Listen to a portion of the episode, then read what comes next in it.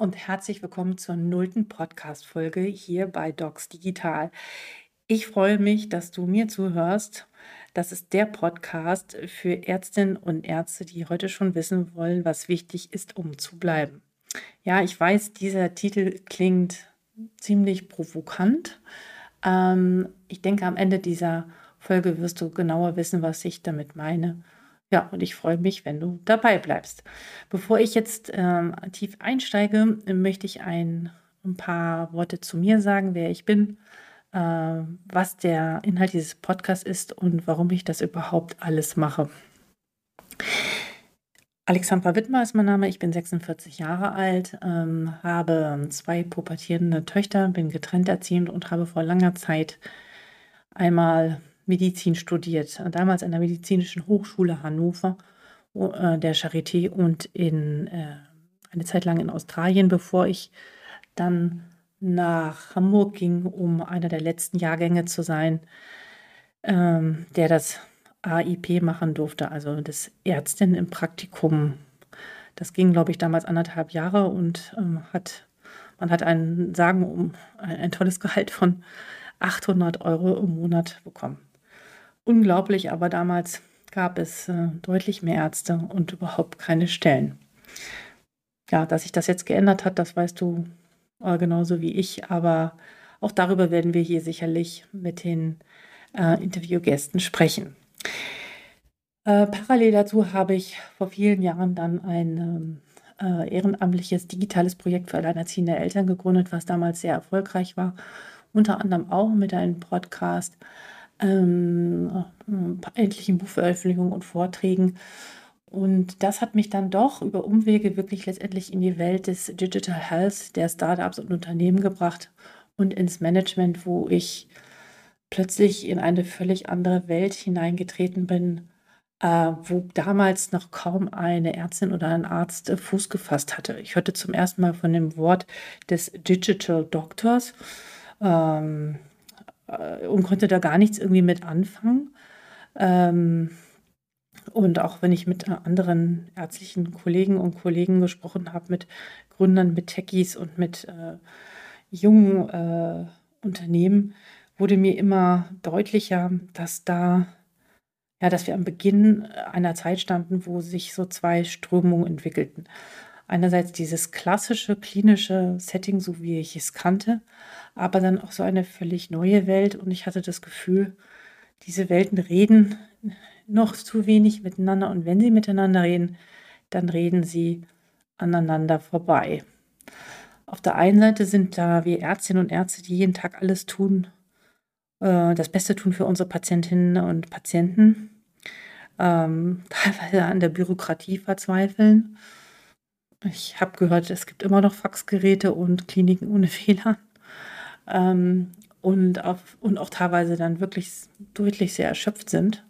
Und auf der anderen Seite diese ganzen hippen Start-up-Unternehmen, die ohne wirkliche, ich würde sagen Fachkompetenz außer solchen Medical Board Leute an Bord haben und dort Produkte entwickeln.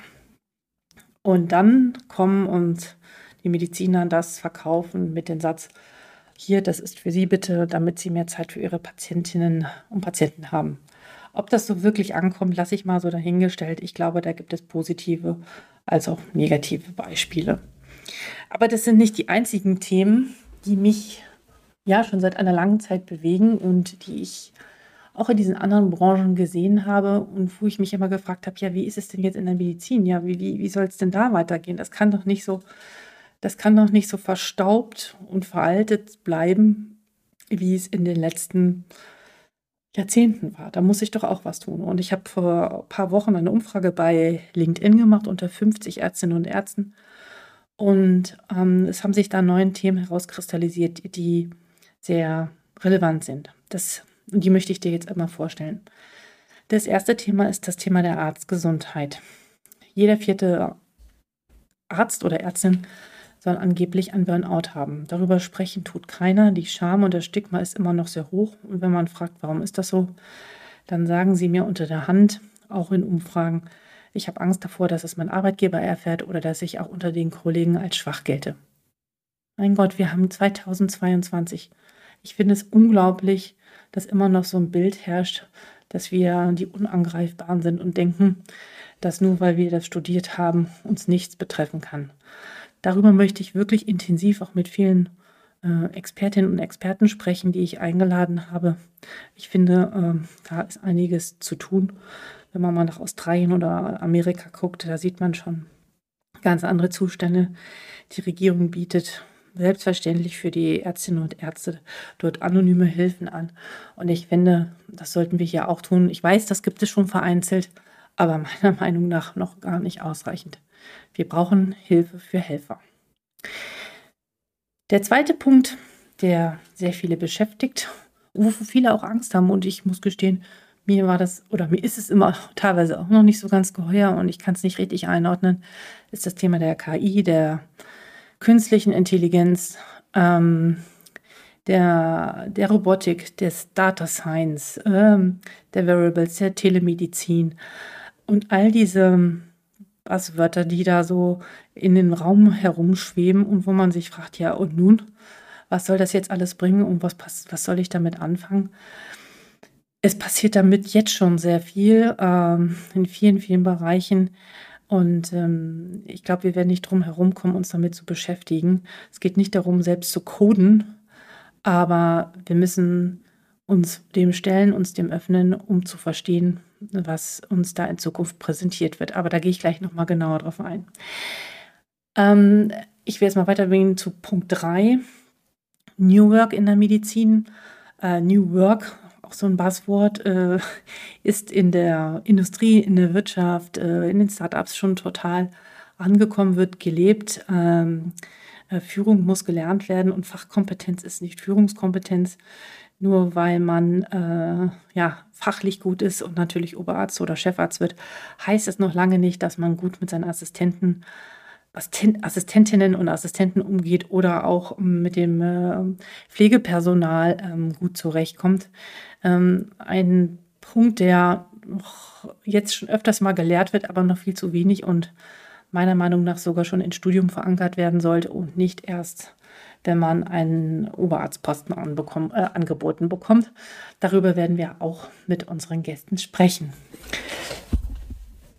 Als nächster Punkt, den die Kollegen äh, angeführt hatten, war das Thema Diversität, Geschlechtervielfalt und auch Vielfalt der Herkunft ist in Kliniken und auch in Praxen nach wie vor ein großes Thema. Obwohl die Medizin so weiblich ist, ähm, herrscht da noch viel äh, ja, Ungerechtigkeit, ähm, woran es liegt, äh, wissen wir viele schon. Und ich möchte halt hier Beispiele zeigen, wo es schon anders geht, wo es flexiblere Modelle gibt und wo Kliniken sich diesem Thema schon angenähert haben. Also ich möchte positive Beispiele und Lösungen ähm, dir hier präsentieren und nicht immer nur gucken, was läuft alles schlecht. Ein der nächste Punkt, der fünfte Punkt, ist das Thema Nachhaltigkeit. Ich muss gestehen, ich hatte das bis vor ein paar Wochen überhaupt nicht auf dem, äh, ja, in, in meinem Bewusstsein. Aber Gesundheitsschutz und Klimaschutz gehen eng miteinander einher. Und natürlich auch die Frage, brauchen wir so viele Untersuchungen, so viel Gerätediagnostik und ähm, wie kann man auch da besser haushalten. Das passt natürlich nicht immer so unbedingt mit dem Wunsch nach Einnahmen zusammen und der Wirtschaftlichkeit. Aber ich finde auch da ist, das ist ein Thema, wo besonders sehr viele junge Ärztinnen und Ärzte schon darauf aufmerksam machen. Und auch da habe ich eine sehr tolle Kollegin, die Dr. Isabel Auer mit an der Hand, die auch hier in eins der nächsten Interviews zur Verfügung steht und über dieses Thema sehr gut Bescheid weiß und ja, dich informieren wird. Der sechste Punkt, ähm, den die Kolleginnen und Kollegen angeführt hat, war das Thema Vereinbarkeit, Familie und Beruf im Gesundheitswesen ist nach wie vor wirklich schwierig, aber auch da brauchen wir Modelle und Wege. Ähm, ich habe im letzten Jahr mit knapp 100 Ärztinnen und Ärzten gesprochen, die alle mir erzählten, dass sie nicht mehr in der Klinik arbeiten wollen am liebsten. Das ist schade. Und äh, Deswegen muss da was getan werden und ich möchte gucken, wo wird schon was getan und wo ist Vereinbarkeit möglich, wo kann man sich eventuell Stellen teilen und wie geht das auch, wenn man viele Übergaben hat und wenn man viele Patienten betreuen muss. Ich freue mich auf das Thema, ich bin gespannt. Als siebten Punkt ähm, geht es um die Ausbildung an sich und die Weiterbildung in digitalen Zeiten. Äh, was ist da schon möglich oder was kann noch verbessert werden? Äh, ich weiß von vielen, dass sie ihre Logbücher am letzten Tag der Facharztausbildung einfach unterschrieben bekommen, ob jetzt eine Rotation stattgefunden hat oder nicht. Ähm, viele können überhaupt nicht rotieren, weil äh, die Leute, weil sie einfach alle unterbesetzt sind. Ja, das ist sehr schade und ich hoffe, dass auch da in Zukunft mehr Transparenz entstehen wird durch digitale Möglichkeiten, durch neue Apps und äh, Softwareanwendungen, die auch die ärztliche Ausbildung äh, über viele Jahre im Verlauf viel besser dokumentieren kann und allen Beteiligten mehr Sicherheit gibt. Auch da werden wir drüber sprechen. Im nächsten Punkt ähm, möchte ich ansprechen, dass wir, ähm, jetzt stört mich gerade meine Tochter. ja, okay, Entschuldigung, ich lasse das jetzt einfach mal drin ähm, und schneide das nicht raus. Ähm, Im achten Punkt ähm, geht es um das Thema selber gründen oder alternative Jobs. Äh, ich ich finde es schade, wenn wir allen möglichen anderen dieses Feld der Gründung überlassen. Äh, wenn man Jurist ist oder BWLer ist, dann ist es so halbwegs schon vorgezeichnet, dass man irgendwie ähm, eine innovative Idee mit einer guten Lösung in die Realität umsetzt. Aber äh, unter Ärztinnen und Ärzten ist es noch nicht so bekannt. Ich möchte dir aber hier äh, Kolleginnen und Kollegen vorstellen, die das schon äh, gemacht haben oder gerade dabei sind oder am Gründen sind und tolle Ideen haben und sich wiederum die Kompetenzen, die BWLer-Kompetenzen äh, dazu holen oder auch andere Kompetenzen, IT-Kompetenzen, Kompetenzen und ähm, gute Sachen auf die Beine stellen. Aber nicht, das, das ist nicht das einzige Thema, was auch noch relevant ist, ist auch die, die, die Möglichkeit, natürlich in andere Jobs hinein zu gehen, wenn man sagt, man, man möchte den Patienten fernarbeiten oder es reicht und man ähm, möchte flexibler arbeiten. Auch das ist ein Feld, was äh, immer mehr zunimmt und man muss sagen, die Zeiten waren nicht, waren noch nie so gut wie jetzt, da auch neue Wege zu gehen. Ja, das war so eine kleine. Ach nee, ich habe noch ein Thema vergessen. Ähm, das Thema der Prävention. Ähm, die Prävention ist ja äh, ein Thema, äh, das, ähm, wo ich der Meinung bin, dass wir Ärztinnen und Ärzte durchaus noch mehr Einfluss nehmen können an sehr frühen Stellen. Und die Frage ist, wie können wir es? Und ich bin mir sicher, dass es möglich ist über eine gute Kommunikation und über Wissen, wie Verhaltensmedizin funktioniert und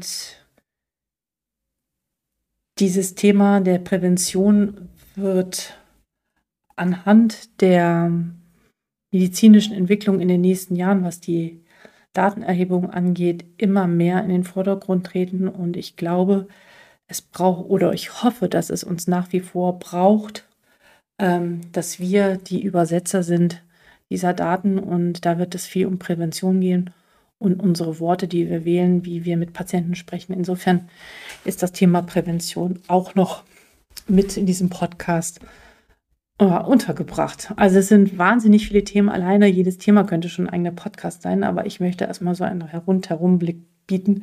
Insofern wage ich mich jetzt an all diese Themen einmal ran. Ja, und ähm, möchte dieses Feld nicht nur diesen großen Playern überlassen, weil eins ist klar, wir stehen in der Medizin wirklich vor einer Revolution. Und meiner Meinung nach ist es, dass es kaum jemand so wahrnimmt bislang. Ja, wir denken, wir sind irgendwie so unantastbar und das wird alles so weitergehen, aber Google, Apple, Amazon und viele andere arbeiten jeden Tag daran gerade, die Medizin zu verändern, zu erneuern und total neue Gesetze aufzustellen. Also ich war vor kurzem bei einer Vorsorgeuntersuchung und fragte diese äh, Radiologin dort, sagen Sie mal, was glauben Sie, wie viele Radiologen es 2030 noch geben wird? Und sie sagte ganz trocken, naja, dann bin ich zum Glück in Rente, aber ansonsten glaube ich, es werden noch 10 Prozent sein. 10 Prozent. Wahnsinn. Und auch wenn immer nur wieder gesagt wird, dass diese ganzen Technologien, die kommen, Datenerhebung und das funktioniert ja alles noch nicht und äh, äh, wir müssen uns da keine Sorgen machen. Ähm, und es ist ja alles nur dazu da, um die Ärztinnen und Ärzte zu unterstützen. Es gibt so eine Seite in mir, die sagt, ich bin mir da nicht so sicher.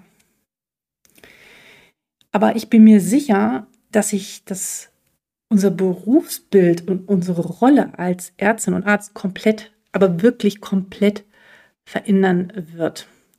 Ich hatte, ich hatte ja schon eben mal gesagt, ich habe zum ersten Mal von diesem Begriff gehört, the Data-Driven Physician. Die Rolle zwischen dem Arzt und Patient wird sich massiv verändern anhand von Daten und wir müssen diese Daten mit diesen Daten umgehen können, aber auch mit unserer Identität, was unsere Aufgaben sind, wie wir agieren wollen. Das ist für mich noch alles völlig unklar. Und ich glaube, eines der wichtigsten Fähigkeiten, die wir brauchen werden und die letzte Bastion, ja, ist, glaube ich, unsere Empathie und auch unsere Kommunikationsfähigkeit, die wir immer mehr schulen dürfen ähm, um einen Unterschied zu machen zu all den anderen Dingen, die kommen. Aber auch da, ich, ich, ich weiß nicht, was richtig oder falsch an dieser Stelle ist.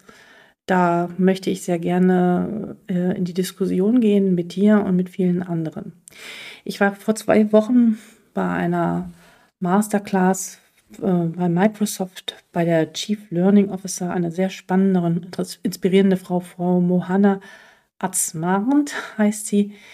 Ähm, diese Rolle wurde damals, also wurde von äh, Microsoft extra geschaffen, um deutlich zu machen, auf welche Kompetenzen es in dieser Welt, in den, bei den Menschen äh, bis 2030 ankommt. Wir müssen Millionen von Menschen schulen und zwar, ich meine, das ist Microsoft klar, aber in dem Thema Tech-Kompetenzen.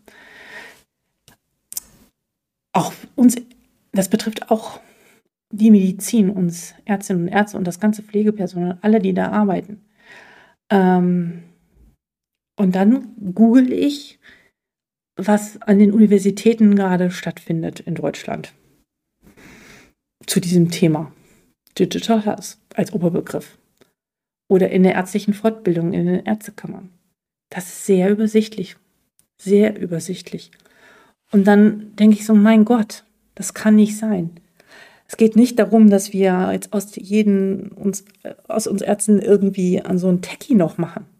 Darum geht es nicht, aber es geht darum, Grundbegriffe zu verstehen und zu wissen, wie so ganz ja, einfache Dinge einfach funktionieren, um in dieser Welt so klarzukommen. Und das betrifft nicht nur die jungen Ärztinnen und Ärzte, sondern es gibt noch eine ein, zwei Generationen an Ärzten, ähm, die noch lange, lange auch tätig sind, 20 Jahre, die plus 50 sind, die wir mitnehmen müssen. Und tun wir das? Ich sehe das noch nicht aktuell. Ich will, ich mache diesen Podcast, weil ich in meiner Rolle als Ärztin Dinge mitgestalten möchte. Und ich sehe mich so als Brückenbauerin in den Welten, zwischen den Welten der digitalen Medizin und diesen anderen Themen, die damit einhergehen. Und ich muss ganz ehrlich sagen, es gibt Themen, da habe ich schon so ein bisschen Ahnung von, ein bisschen Erfahrung gesammelt, aber es gibt auch viele Themen, wo ich selbst noch wirklich denke, so, wow, das, da weiß ich noch gar nicht so viel rüber und möchte dich aber mit auf diese Reise nehmen. Auf diese Reise an Themen, wo ich denke, die für uns als Ärztin und Arzt relevant sind, um zu bleiben. Das klingt hart, doch ich bin fest davon überzeugt, dass wir uns jetzt bewegen müssen. Ähm, denn sonst, glaube ich wirklich, ist man irgendwie weg vom Fenster. Wie wird unsere Rolle sein? Was ist unsere Identität? Auch die Patienten werden in Zukunft nicht mehr Google nach irgendwelchen Symptomen befragen, sondern KI-Algorithmen werden die Diagnosen auswerfen. Man muss sagen, teilweise gelingt das sogar schon besser, als das, wenn sie zu Tausenden von Ärzten laufen, ja. Ich möchte hier viele verschiedene, also sehr viele Ärzte und Ärztinnen zu Wort kommen lassen, ähm, die sehr inspirierend sind, die schon was bewegt haben, die Neues entwickelt haben, ähm, die uns auch zeigen, dass wir eine neue Art von Medizin brauchen. Ich möchte mit dir hier neues Wissen teilen, dich inspirieren und Mut machen und dir vielleicht auch so ein paar Ideen für den Alltag mitgeben. Ähm, damit du, und ja, das meine ich ganz ernst, damit du ein echter oder eine echte Digital Doctor wirst. Äh, mein Motto ist Become a Digital Doctor and Change the Culture of Medicine. Für mich bedeutet ein digitaler Doktor nicht nur zu sein, dass man äh, coden kann, ja, oder dass man diese Tech-Themen versteht. Für mich steht da so eine ganz andere neue Haltung hinter, wie wir Medizin und die Kultur der Medizin definieren wollen.